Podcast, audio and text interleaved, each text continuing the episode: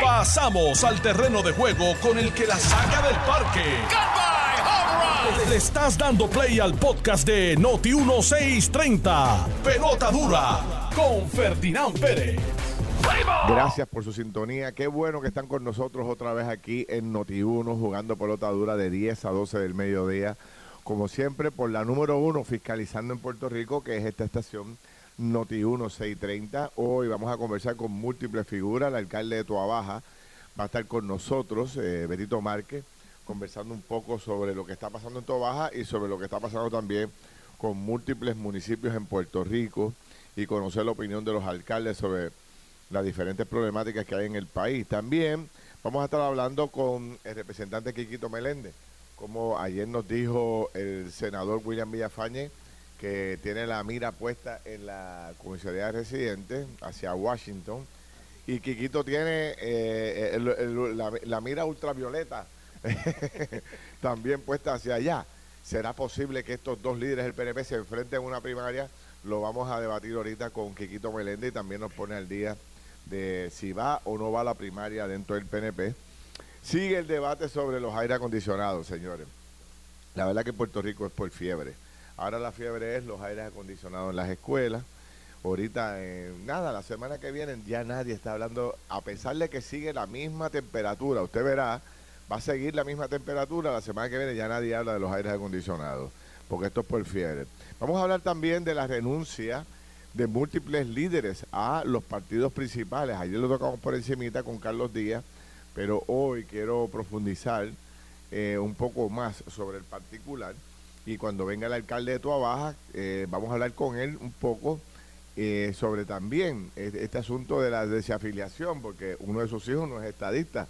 Es estadista, pero está en otro partido, que es este Victoria Ciudadana, y es, representante. Vamos a hablar también de eh, los 26 mil boricuas que están solicitando una reducción en el pago de los préstamos estudiantiles por las ayudas federales. Ustedes saben que Biden prometió eliminar esas deudas, pero eh, no se pudo porque la, eh, el Congreso se lo impidió, pero hay iniciativas desde el, desde el gobierno federal para aliviarle el bolsillo a aquellos que tuvieron que coger préstamos estudiantiles en un momento determinado para terminar sus carreras.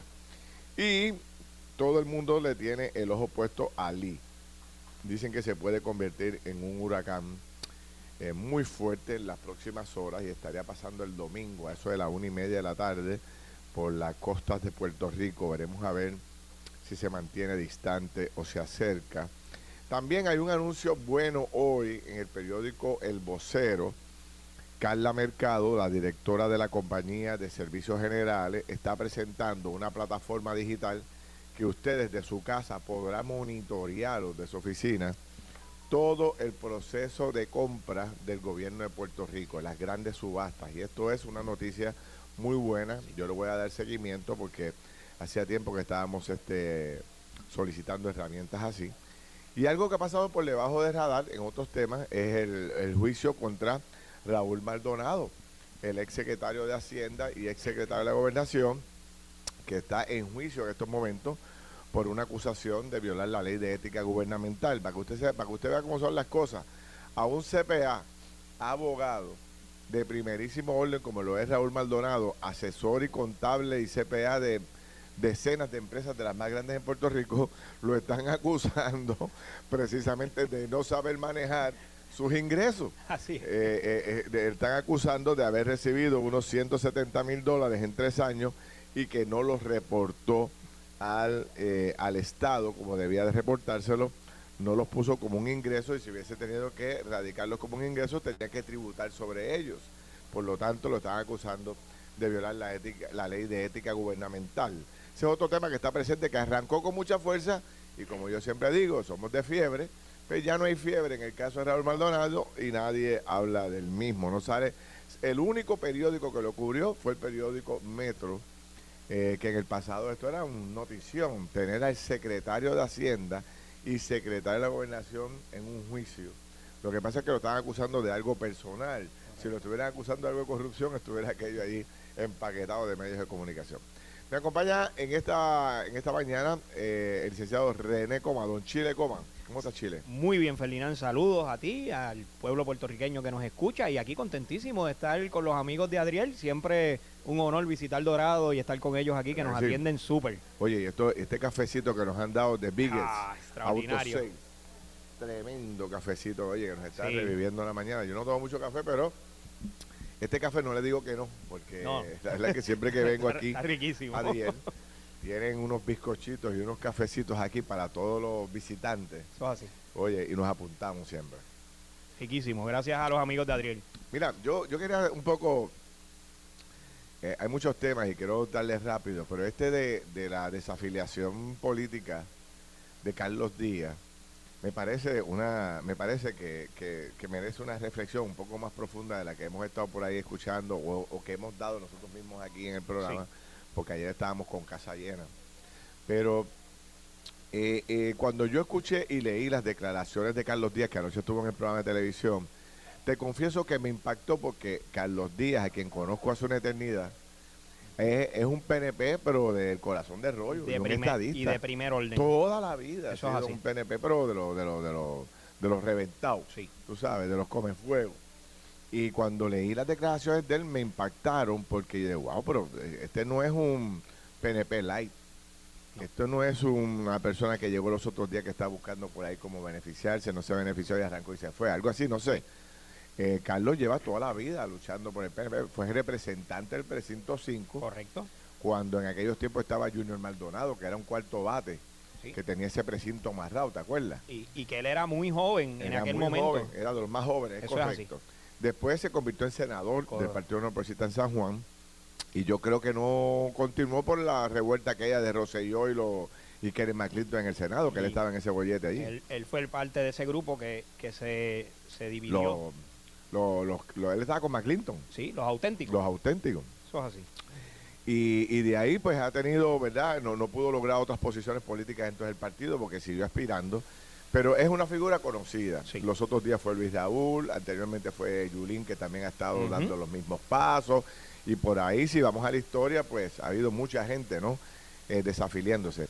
Eh, pero en este caso, yo creo que lo que me lleva a analizar el mismo es eh, por qué estos líderes se están yendo de instituciones tan importantes como los partidos principales. Y yo estoy convencido de esto que te estoy diciendo, porque lo llevo estudiando hace mucho tiempo. Yo creo que los partidos principales han venido cometiendo una serie de errores durante las últimas décadas que poco a poco han ido provocando que la gente pierda, eh, como te digo yo, adeptos, eh, simpatía por la institución y por sus líderes. Y me explico. Eh, por ejemplo, tú te coges los tres problemas principales que tiene el país, que donde, donde Puerto Rico los marca siempre como son los primeros tres. Educación, seguridad, que son dos temas eh, fundamentales, y salud. Esos tres temas, a Puerto Rico los tiene eh, entre cejas y cejas, ¿verdad? Y siempre está buscando cómo echar hacia adelante y, que, y casi siempre ahí es que nos quedamos estancados. Entonces, cuando usted pones a ver lo que han propuesto o lo que han hecho los partidos principales durante las últimas décadas con estos dos temas, es básicamente lo mismo. Eh, gana el PNP eh, y hace exactamente lo que hizo el Partido Popular, gana el PPD y hace exactamente lo que hizo el PNP. Si tú te fijas y te pones a buscar, y yo que me dedico a estudiar esto y a buscar alternativas, no ha habido una sola propuesta significativa de envergadura que provoque un cambio radical en ninguna de las tres áreas. Y eso, pues la gente lo está viendo, se cansa, no ve alternativas, no ve soluciones. ¿Cuánto tiempo llevamos con el mismo cuento del Departamento de Educación? Y parece ser que a los gobernantes nuestros, yo sé que le va a molestar esto que voy a decir, pero los gobernantes que hemos tenido durante las últimas décadas les encanta ver al secretario de Educación y a su equipo de trabajo cambiando inodoro, pintando canchas, montando focos, eh, montando fuentes de agua. Le fascina a los gobernadores ver eso. Porque todos han tenido una oportunidad de erradicar ese problema, de quitarle esa responsabilidad al secretario y ninguno lo ha querido hacer. Todos han tenido propuestas de los alcaldes de Puerto Rico, de compañías privadas, para encargarse de ese mantenimiento que es tan riguroso, tan importante, que no es solamente cuando terminan las clases eh, para trabajarlo en verano. Eso es un mantenimiento que requiere de todo el año, de una coordinación, de un esfuerzo. Pues han tenido propuestas de los municipios, de compañías privadas que, que ni votando las sacaban. Pero a los gobernadores, tanto a los rojos como a los azules, les encanta ver al secretario de Educación perdiendo tiempo comprando bombillas, comprando inodoros, comprando este, eh, pintura, comprando canastos, comprando fuentes de agua. Le fascina a los gobernadores rojos y azules. ¿Y por qué digo que le fascina? Bueno, porque ninguno hizo nada distinto. Lo único que alguien, lo único que yo recuerdo en la educación en tiempos recientes que dio el palo fue la iniciativa de Alejandro García Padilla de obligar a los padres a que fueran a buscar las notas a las escuelas. Y que aquellos padres que no fueran y que tenían ayudas gubernamentales podían eh, eh, perder las mismas si no iban a buscar las notas. Y eso provocó que todo el mundo fuera a buscar las notas. ¿Qué pasó? Vino otro gobernador y lo quitó. Y ya nadie le da seguimiento y nadie va a buscar las notas, ya nadie le importa. O sea, es una dejadez que es provocada precisamente por el gobernante. Lo que tenemos hoy de educación se lo debemos a los dos gobernadores rojos y azules de los últimos 20 años. Han sido un desastre con la educación. Entonces tú buscas con la salud es igual y buscas con el tema de la seguridad igual. O sea, eh, em, proponemos lo mismo, lo mismo y lo mismo. Por eso es que la gente ya dice que parecen, eh, son, los mismos. Son los mismos. Y, ellos se encargan de tratar de diferenciarse, pero al, al, final del camino el programa dice lo mismo que dice el PNP, que dice el rojo. Y entonces lo, lo más que me entristece, y con eso te paso el batón, porque esto es un tema que me apasiona, es que las nuevas generaciones se le pega lo propio y tú los ves con unas cobardías terribles, no los ves, no los ves este, eh, eh, arrojados, no los ves dispuestos a jamaquear el palo, a lanzar propuestas que, la gente diga, wow, por fin escucho algo distinto. O sea, cuando en el Partido Popular o en el PNP van a venir con, algo que la gente pueda palpar y, ver la diferencia, por ejemplo, te planteo, que puedan venir y decir, mire, en, en, tal estado, en tal país, en tal jurisdicción de los Estados Unidos, fuera de los Estados Unidos, Miren el modelo que prepararon de, educación. Lo que yo te decía los otros días de China. Exactamente. hay un modelo distinto allí, vamos a explorarlo, vamos a verlo. Eh, vamos a explorar otras cosas que permitan que nuestros niños no se sigan colgando, que no tengamos el mismo sistema que lo que hacemos es cambiar el secretario. El PNP ha tenido cinco secretarios de educación en este último cuatrenio. Cinco. O sea, así no vamos para ningún lado. Y entonces, e, esa es la gran fiebre. resolvemos el problema nombrando a una persona. Mira, ahora la que está allí, la doctora Yanira Raiz, le ponen mil peros para que, para que la, acaben de nombrar. O sea, está interina, esta mujer pudiera estar allí resolviendo montones de problemas, no la dejan porque está interina porque no acaban de confirmarla en el Senado. Ahora le detienen su confirmación porque en un problema que lleva décadas a nivel global, que es el que es el calentamiento global, que esto viene estudiándose y hablándose de ello eh, eh, por décadas.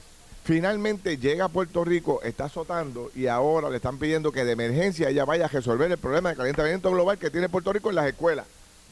Y la gran solución es gastarse un paquetón de millones de billetes para salir cogiendo como un loco a montar aires acondicionados. ¿Tú sabes? Que, que, que todos sabemos que esto es un sueño no va a ocurrir, no va a ocurrir. Porque la burocracia en Puerto Rico no le va a permitir a la secretaria poder cumplir. Pero ya tú verás, al final del camino viene y faltan 100 salones porque no le han puesto los, los, aire acondicionados. Y la culpa es de ella. Y la culpa es de ella y la cuelgan. O sea, cuando ella acaba de llegar no tiene nada que ver con ese tema. Injustamente. Injustamente no le permiten desarrollar un plan. El plan que, que, desarrolla ya se lo están haciendo canto allí. Y entonces usted verá que a lo mejor nos quedamos hasta ser secretario de Educación y sería el sexto secretario de Educación. Es una vergüenza para Puerto Rico y también para el Senado, y lo digo con toda honestidad. O sea, hay que pasar la página y permitir que el que esté allí haga el trabajo, sea quien sea. Y, y, ese es el problema que yo creo que está provocando, volviendo a la raíz de la discusión, es la desafiliación de tantas miles de personas. Creo que Alex iba a presentar a las siete y media el nombre eh, perdón, a las ocho y media el nombre de una figura también dentro del PNP. De un ex secretario. Ajá, pero no, no escuché el nombre. No, yo tampoco. Si Alex no puede enviar el nombre de la persona que él mencionó. Sí. Pero esto es de personas conocidas. Si tú buscas los nombres de las figuras de personas que son presidentes de barrio, presidentes de unidad, personas que no tienen posiciones políticas de envergadura, pero que están allá abajo Son cientos. Eso es así. Son cientos y la mejor evidencia es Búscate las estadísticas de la pérdida de votos en las últimas dos elecciones por los dos partidos principales. El resultado electoral ha sido terrible, Ferdinand. Y yo quiero comenzar haciendo el análisis partiendo de unas expresiones que el propio ex senador Carlos Díaz realizó ayer en tu programa. Y él dice, es imposible que podamos obtener resultados diferentes si seguimos haciendo lo mismo. Y, y yo concuerdo contigo, conozco muy bien al ex senador, es mi amigo, y tengo que reconocer, como tú lo reconociste, que ha sido siempre un defensor de la estadidad, se identifica en, cualquier lugar como un estadista y siempre defendió los principios del PNP. Ahora bien, se encuentra en la, en la coyuntura de decir, me voy a desafiliar de mi partido porque lo que veo es lo mismo, porque no hay cambio, porque no hay diferencia, porque seguimos haciendo lo mismo y pretendemos obtener resultados diferentes. Y yo tengo que partir de esa premisa que él mismo trae. En nuestro partido también está sucediendo lo mismo. ¿Qué pasó? Pues hemos tenido la desafiliación de muchísimos líderes y de muchísimas personas que día a día no encuentran lo que originalmente vieron, esa, esa iniciativa dentro de un partido, esa ilusión con la que tú quieres trabajar por un partido y ese, y ese voto que tú le quieres dar a esos candidatos para que lleven a cabo un trabajo. Y hoy, el Puerto Rico que tenemos es el resultado de eso. Y por eso ver los resultados electorales tan claros no, no pueden ser. ¿Sabes, Ferdinand? En las últimas dos elecciones, ambos partidos de mayoría, tanto el PNP como el PPD, han perdido más de un 10% de sus electores. Y entonces pretendemos que presentando un plan de gobierno donde sí, yo voy a atender la salud, voy a atender eh, la, seguridad, voy a atender la economía. No, señor, necesitamos hacer cambios trascendentales. Y en efecto, buscando la manera de resolver problemas de inmediato y buscando la manera de, atender problemas a urgencia, como lo que hemos visto en las últimas semanas, que vamos a declarar planes de emergencia para todos, porque no, no nos dio el tiempo y porque no supimos implementar los problemas. vamos con otro plan más. No, y, vamos a, a, crear un comité y ese comité va a crear unas mesas de trabajo para que esas mesas de trabajo les rindan un informe y sobre ese informe nos vamos a sentar a hablar no, no, señor. es, que, es que tenemos que reírnos, pero dan ganas de este llorar. Este es el país de los estudios, de los informes. Este país es una cosa seria, Realmente nosotros tenemos que hacer un... Digo, aquí estamos brincando otro tema que lo tenía para ahorita, pero realmente, o sea, yo, yo me pregunto, después de, ver, después de que todo, todo lo que se ha estudiado sobre el tema de la violencia, contra las mujeres y la violencia en el país. Realmente, de verdad que tenemos que hacer otro estudio. No, no, Ferdinand. Yo te... Formar otro grupo multisectorial. ¿Cuántos grupos más vamos a formar y cuántos estudios vamos a hacer? ¿Sabes? Yo, yo, yo tuve que sentarme a escuchar lo que el gobernador decía. ¿Qué dijo él? Mira, mírate esto, Ferdinand. Él firma una orden ejecutiva. Ya ahí firmó orden ejecutiva para crear una emergencia, para crear un plan integral de reestructuración social y prevención de la violencia. ¿Quién no sabe eso en Puerto Rico? Por eso. Y número dos, ahí se van a crear unas mesas de trabajo para que esas mesas de trabajo delimiten cuál es la política pública, que tiene que ser abarcadora, que busque atender las raíces del crimen y de la violencia. O sea, por favor. Y entonces ese comité va a tener unos comités asesores de diferentes sectores, según él. Y van a realizar anualmente, aguántate Felinán, óyete esto, van a realizar anualmente un congreso multisectorial para intercambiar información. ¿Eh? Yo, yo no me atrevería a anunciar una cosa como esta con todos los estudios. Y mira lo que es la meta. La meta es propiciar una discusión amplia y abarcadora. No, no, señores, o sea, si es que de verdad, con razón, con razón, llegan estas desafilaciones de los partidos y vemos lo que estamos escuchando. No hay manera de entenderlo, es Macondo. Sí.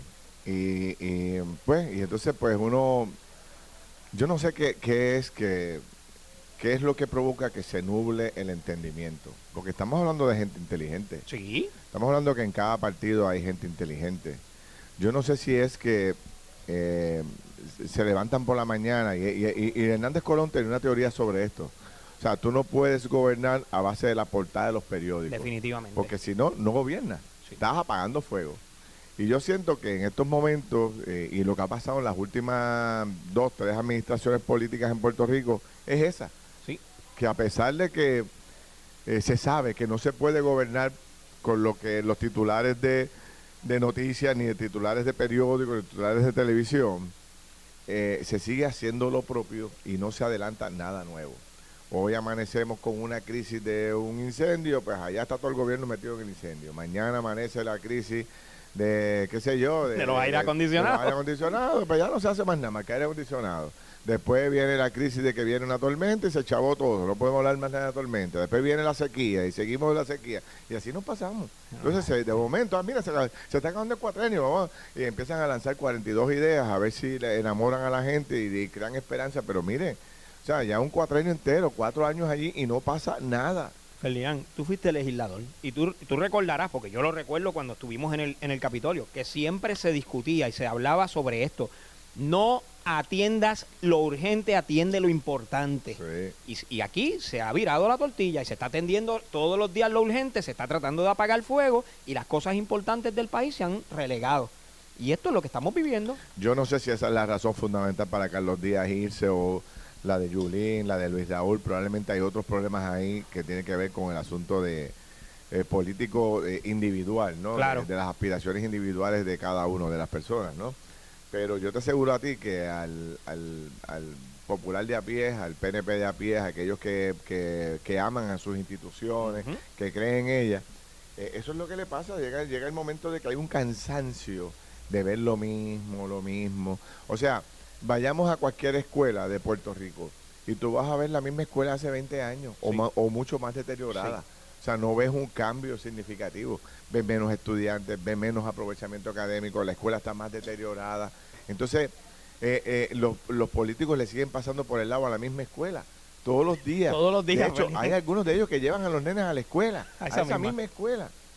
¿Tú sabes? Yo comparo la escuela que yo estudié en la Pablo Ávila en Camuy, que de hecho a esa la, derrumbaron, allá en la Santiago de Palmera en Quebrada, donde yo estudié eh, muchos años.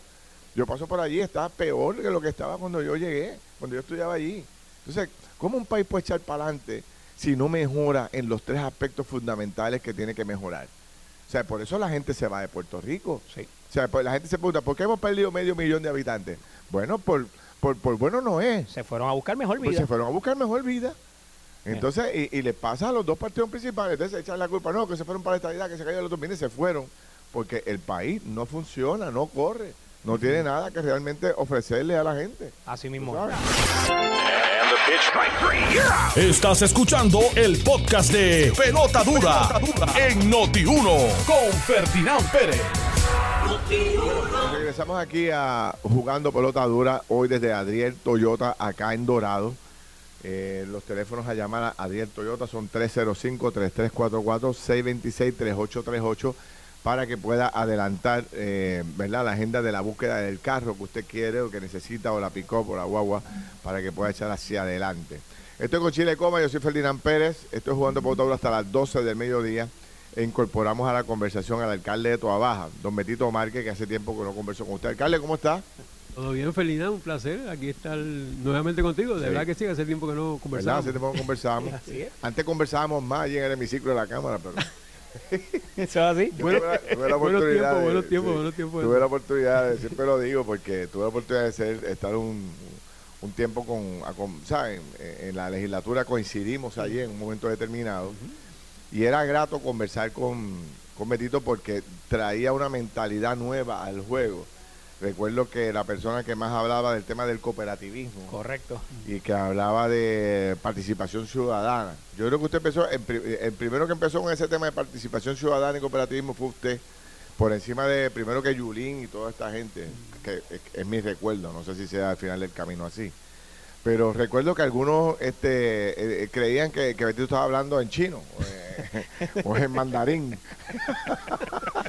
Porque, o sea, esto de cooperativismo, participación ciudadana, eran temas. digo, eso fue, ¿qué año? ¿2004? 2004. Sí, 2005 2008. Ha llovido un poco, tú sabes. Llovido, ha llovido. Y había gobierno compartido, estaba gobernador Aníbal, y entonces Aponte la, presidiendo la Cámara, que vaya, güey, tengo un tema pendiente con José Aponte que cuando él quiera me puede llamar para discutir el tema de los centros de inspección.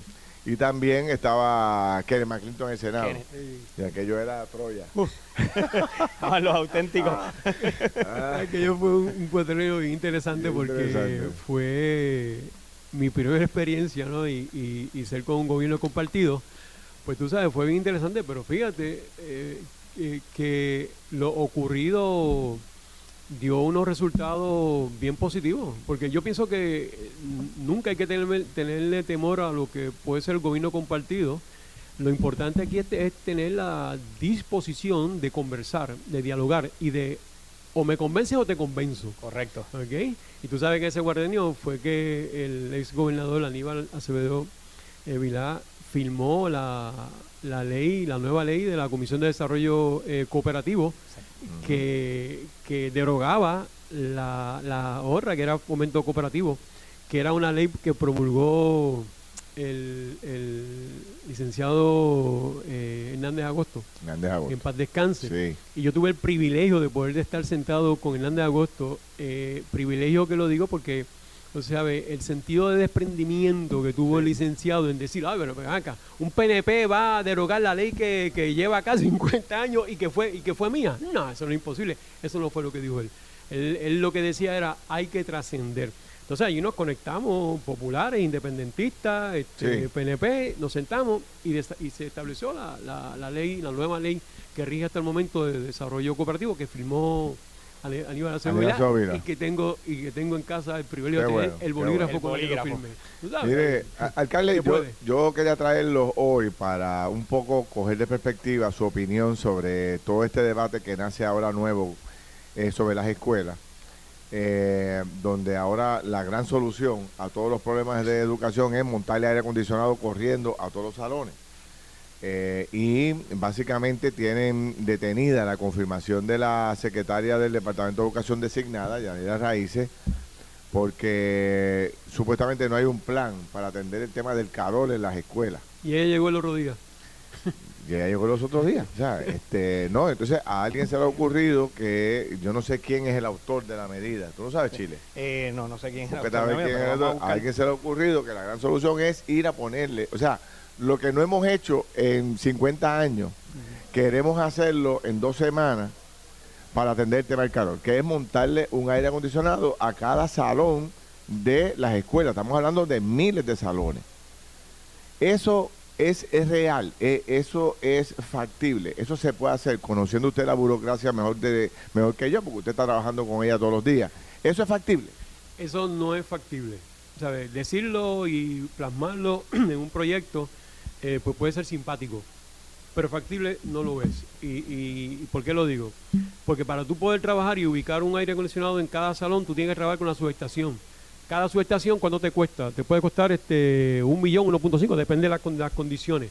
Eh, trabajar, aunque tengas el dinero, trabajar con la subestación, eh, te, propone o te dispone, a, o te predispone, perdón, a que tengas que establecer un plan, porque tampoco una subestación lo trabajas de un día para otro. Es decir, esto eh, es planificación, planificación y, y planificación. Eh, y si eso. Llegó el responsable de todos los males. Don Quiquito Meléndez se incorpora. Quiquito Meléndez, bienvenido. Amigo Quiquito. Gracias. Eh, pues, o sea, aunque es el camino correcto, es el camino correcto con decir que vamos a establecer y ubicar un aire acondicionado en cada salón, eso no es Eso sería lo ideal y obviamente nos identificamos y nos solidarizamos con los maestros, con el personal que está, con ese calor que está fuera de liga. Esa es una realidad, pero vamos a la realidad. ¿Cuál es la, realidad? Esa es, objetivamente, eso es lo que está ocurriendo. La sugerencia y la recomendación, yo lo que quiero saber si es viable. O sea, montar miles de aire acondicionados de hoy para mañana. Tú puedes montar eh, aire acondicionado eh, eh, que ya estén ubicados en las escuelas y no estén funcionando porque ya sustituirlo. eso sustituirlo. Tú sabes ya eso eh, está se está proveyendo la subestación para poder trabajar con esa parte. Eso, tú lo puedes hacer. Lo que tú no puedes decir es que vas a ubicar en cada uno de los salones de la escuela de Puerto Rico un aire acondicionado porque eso en este momento no es posible. Eso no es la doctora Yanira Raíces. Eso eso oye el gobernador lo puede decir y no va a poder cumplir con eso. o sea seguro seguro. O sea, esto es importante, ¿verdad? Porque todo el mundo tiene que estar a favor de de alguna manera resolver este asunto del calor a los estudiantes. Eso, eso es básico. Ahora, si nos vamos a la trinchera partidista, se acaba el año escolar y no va a pasar nada. Vamos a hablar claro, esa es la verdad. Así que ¿Qué es lo responsable? Pues mira, lo responsable no es aprobar un proyecto a la cañona para forzar al gobernador a que haga o deje de hacer algo sobre que pone aire a las escuelas, porque hay 856 escuelas, 33 mil salones de clase. Hablo. Ferdinand, mil salones de clase. Ferdinand, si ese es el, más o menos el aproximado de la cantidad de salones, o sea, tú te imaginas que de momento tú prendas 33 mil bueno, pero hay muchos que tienen aire ya, ¿no? Sí, sí, hay alguna cantidad que tiene aire, sí, pero yo hay que, hay que verificar. Pero son miles, como que esas son miles. Pero ¿cuántos este, salones tienen aire? Eh, y la pregunta y que es más importante, ¿verdad? Las escuelas que tienen aire serán en todos los salones, en todos, en algunos sí, en todos no. ¿Cuántos entonces ah, faltan para completar el resto de la escuela? La subestación que está allí aguanta eso, porque fíjate que interesante, podemos ponerle aire mañana a todas las escuelas, fantástico. Pero entonces lo, prendemos, el sistema aguanta, las comunidades que están alrededor se van a quedar sin luz. Entonces, ¿qué van a decir? Ah, mira lo que hicieron. Esa, el gobierno siempre metiendo las patas, haciendo las cosas con los pies, y entonces vamos a pagarlo otra vez. Y, mira cómo tú traes, Quiquito, o sea, las trincheras político-partidistas. O sea, eso es lo que tiene a este país patas arriba. o sea, porque trabajamos con, con todo lo que es la la agenda político-partidista y no la, la, agenda de pueblo, que, que, es lo que al final del camino a la gente le, le, interesa. Entonces, y, es interesante eso que tú mencionas, porque fíjate que interesante. Fíjate que yo he recibido un montón de, ¿verdad? Con el asunto este de la resolución que yo presenté para verificar si se puede hacer un estudio rápido sobre las cargas ¿verdad? Para ver si las escuelas aguantan ponerle el aire, pues, porque eso no, es, cualquier cosa. No, y ahora parece tú ahí como que no quiere aire acondicionado para la escuela. Eh, que, que, eso es la parte porque me van a atacar así, eso es parte de, eso, pero mira qué interesante, la pregunta es, ¿es ponerle aire acondicionado? Porque si le pones aire acondicionado, alguien tiene que pagar la luz. La pregunta es, como me sugieren algunas personas, se debe poner placas solares en las escuelas para que esos aires entonces se puedan este, funcionar con, con luz solar eh, y entonces pues los, días que no está funcionando se le vende esa electricidad a, la, a, Luma. Digo, yo no lo sé. La pregunta es, si hace falta, eh, si hay un nicho de infraestructura, Ferdinand, y el nicho de infraestructura está fuera de la escuela, ¿a quién le corresponde? ¿A Luma? ¿Le corresponde al gobierno? ¿Quién va a pagar por esas ah, mejoras okay. Está haciendo un punto interesante. o sea, no, es, no es montar. me gusta ese punto. no es montar un aire por montarlo. Es que en, eh, esto le va a caer en las manos a Luma en algún momento. Seguro que sí. ¿Y quién va a poner los chavos para poder entonces... Eh, sí, lo que decía el de la subestación, si hay que repararla. Seguro, y hacer las mejoras correspondientes. Bueno, pero la, realidad es que es un tema de discusión que hoy, ¿verdad? Estamos, se trae, ¿verdad? Sobre la, sobre la mesa. Eh, pero es falta de planificación. Es falta de planificación, o sea, y vivimos en un país tropical. Eso es una.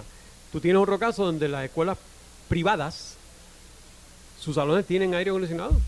Se prepararon poco a poco, se prepararon. Ah, claro, que ellos lo paga, lo paga, ¿verdad? Privadamente la, escuela. Privadamente la escuela, pero están preparados en un, en un clima tropical. O sea, entonces, ¿por qué las escuelas públicas no hacemos lo mismo porque no nos hemos preparado. Entonces, estamos apagando fuego. y apagando fuego no se puede trabajar. Decía la secretaria ayer en, una entrevista que oficialmente no está, o sea, no hay manera de presupuestar actualmente el, pago mensual que, tendría que incurrir cada escuela. ¿Quién dijo eso? ¿La secretaria? La secretaria ayer en una entrevista. tiene. Pues, pues, pues, no es tan sencillo. es sencillo. que esto va a afectar el presupuesto del departamento. Fíjate qué interesante.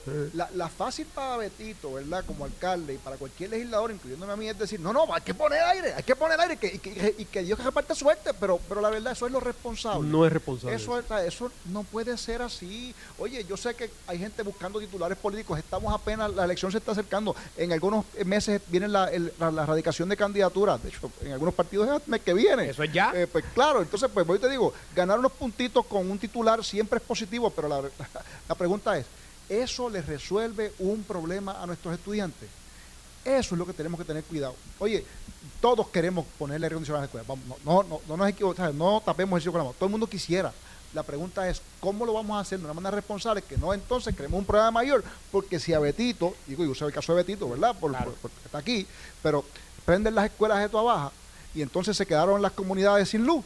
este, pues, pues, ¿Tú sabes lo que va a pasar? ¿Tú sabes? Una, una sin embargo, sin embargo, Ferdinand, es, que tampoco hemos escuchado, y, esta, y esta discusión continúa porque todavía no hemos escuchado una conferencia de prensa del Departamento de Educación, de OMEP y de Edificios Públicos, por decir tres nombres, y de Fortaleza, atendiendo el asunto y diciendo, mire, estas son las condiciones, esto es lo que sucede y traer ese mismo planteamiento, porque lo que ustedes traen es un planteamiento serio, que yo estoy seguro que se lo explican al pueblo de Puerto Rico y, dicen, oye, conscientemente, todo el mundo sabe lo que es necesario cuando usted va a montar un aire acondicionado en su casa. Imagínese montar 30 mil aires acondicionados en las escuelas de Puerto Rico. Pues claro, todos estamos de acuerdo en que queremos que nuestros estudiantes tengan esas condiciones, pero esta es la situación real. Tenemos, fíjate, eso, eso es importante porque tenemos que movernos hacia, esa, hacia ese plan pero tiene que estar el edificio público. Exacto. Tiene que estar los MEP, tiene que estar el secretario, tiene que estar el, gobernador diciendo, señores, pueblo, hacia esto nos vamos a mover. El costo es este, tenemos que trabajar con las subestaciones. Si no hay subestación, tú no puedes montar un aire. O sea, lo que ha pasado. Y, esto, va a estar ready para el verano del año que viene. Y fíjate qué interesante. o sea, pensar que eso va a estar la próxima semana, señores, esto no, hay, que, esto no hay forma. Entonces ahorita se va el calor porque ya estamos a punto de llegar a las navidades. Entonces ya nadie va a hablar de los aires acondicionados en las escuelas. porque, hace, porque hace el follón. ¿Entiendes? Entonces lo vamos a posponer y lo vamos a dejar. Y adivina que, de qué vamos a estar hablando en, mayo del año que viene. de los aires acondicionados otra vez. Todos los días estamos rompiendo récord de calor por las razones que sean. Una gente se lo adjudica al cambio climático, otra gente dice que es cíclico. Pero la cuestión es que los datos están ahí. El año que viene la proyección es que va a ser un tanto más caliente que este año. Por lo menos eso dicen los que dicen saber algo. Porque que yo ahora lo que puedes repetir, pues yo no soy científico, ¿verdad? De eso, ¿verdad? Pero, eh, y tú tampoco, ¿verdad? Pero, pero sí, eh, por ejemplo, en nuestro, en nuestro clima tropical, y aquí entro a una crítica, yo creo que es a todas las administraciones, azules y rojas. ¿Por qué entonces no diseñamos escuelas que sean eh, lo suficientemente prácticas para un clima tropical, con suficientes ventanas techos altos. y techos altos? No solamente, porque mira qué interesante, aquí tenemos unos cajones que, oye, que se, hicieron en un momento dado para aire acondicionado. Correcto. Después no se les puso aire acondicionado. Pero ahora con este aumento en la temperatura, pues son hornos. Bueno, lo que, te van a decir entonces, sí, Kikito, lo que pasa entonces es que las escuelas ya están construidas, que tú dices, que vamos a construir escuelas nuevas, hace falta presupuesto seco. Esa, esa, va a ser la crítica, esa va a ser la crítica, definitivamente. Por, lo tanto, tenemos esas escuelas, tenemos que resolver.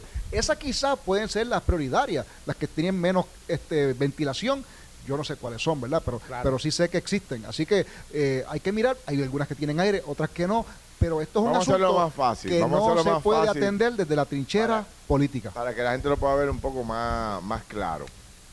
Si yo soy el gobernador y llamo a Betito y le digo, Betito, vamos a ponerle aire a todas las escuelas de toda baja. Yo necesito eso para el domingo. Domingo, necesito todas las escuelas tuyas con aire acondicionado. Eh, dice, dale, vamos. Eh, es algo, eh, es real. En una conversación entre gobernador y alcalde, y yo diciéndote, y todos todos los recursos van detrás de ti. Yo lo veo, no, no, es real. No es real. La realidad es que no es real. Mira, yo con el, el, ex secretario, Eliezer Ramón, yo hablé con Eliezer hace varios meses atrás y le dije, Eliezer, estamos mismo, estamos en un país tropical, esto, eso, ¿sabes? Tú no puedes tener a los estudiantes tranquilos en los salones, o sea, eso te, eso te limita a su rendimiento y aprovechamiento académico, o sea, todas esas cosas inciden. O sea, tenemos que establecer un plan para poder regar con lo que son las subestaciones. Yo estoy, yo, Betito Mal, que alcalde de Toda estoy en la mejor disposición de poder ayudar con los aires acondicionados, pero tú me tienes que ayudar con las subestaciones, o sea, pues porque es que esa es, y eso no ocurre, no ocurre de una semana para otra, eso es, eso es un plan de uno, dos, tres. Bueno, pero Feli, esa es la realidad. Importante, importante ahora, ¿verdad? ¿Qué se puede hacer inmediatamente? Bueno, hasta hace un tiempo atrás se estaba llevando agua a las escuelas para que las usaran y las metieran en las neveras, en las neveras estos freezer grandes donde está el hielo. Pues mira, yo creo que podemos eh, buscar la forma de rápido. Eso es una, no, eso no va a resolver totalmente problema, pero por lo menos le das agua a los estudiantes. Esto fue el podcast de Noti1630. Pelota dura con Ferdinand Pérez. Dale play a tu podcast favorito a través de Apple Podcasts, Spotify, Google Podcasts, Stitcher y notiuno.com.